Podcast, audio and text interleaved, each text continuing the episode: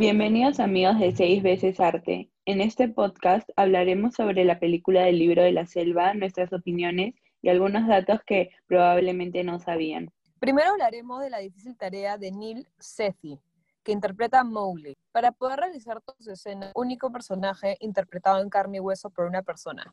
El resto de actores que participaron en la entrega únicamente dieron vida a los personajes a través de la voz. Y es que todos los paisajes y que vemos a la entrega son hechos en un estudio de Hollywood de animaciones en computadora. Justamente parte de la difícil tarea que tiene Disney y la expectativa de este estreno estaba en el diseño audiovisual de la película y quisiera sinergia con la actuación del pequeño Mowgli. Pero la película cumple con todas las expectativas de animación y efectos especiales. Un claro ejemplo de esto es la escena de la persecución entre Mowgli y Bagheera, entre ramas, lianas y troncos por la selva, una de las más valoradas por los espectadores y por la misma academia, pues en el 2017 se llevó el Oscar a los mejores efectos visuales. La película fue dirigida y producida por John Favreau. Es un director, actor, guionista y productor de cine estadounidense, mayormente recordado por su conocido papel en las múltiples entregas de Avengers, Happy Hogan, el asistente y el chofer personal de Iron Man. Ha producido películas como Avengers, en algunas como actor y productor en simultáneo y dirigiendo algunas películas como Iron Man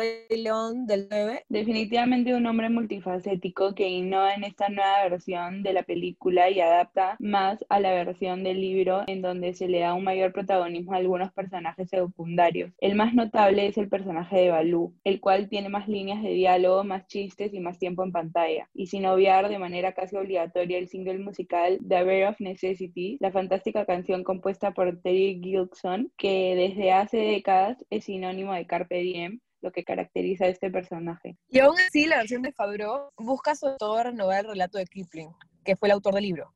Y esto marca una enorme distancia de la versión de Raiderman, que fue la primera versión animada de Disney. Ahora, los principales números musicales de esta cinta, Favreau ha construido algo más oscuro, rozando el survival, que también hace hincapié en cómo la mano del humano sobre la naturaleza puede alcanzar cosas destructoras irreversibles.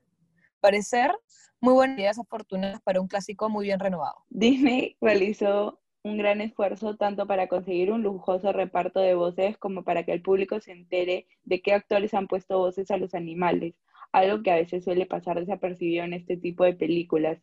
Bill Murray nos conquistó como Baloo. Ben Kingsley es quien escuchamos cuando habla Bagheera.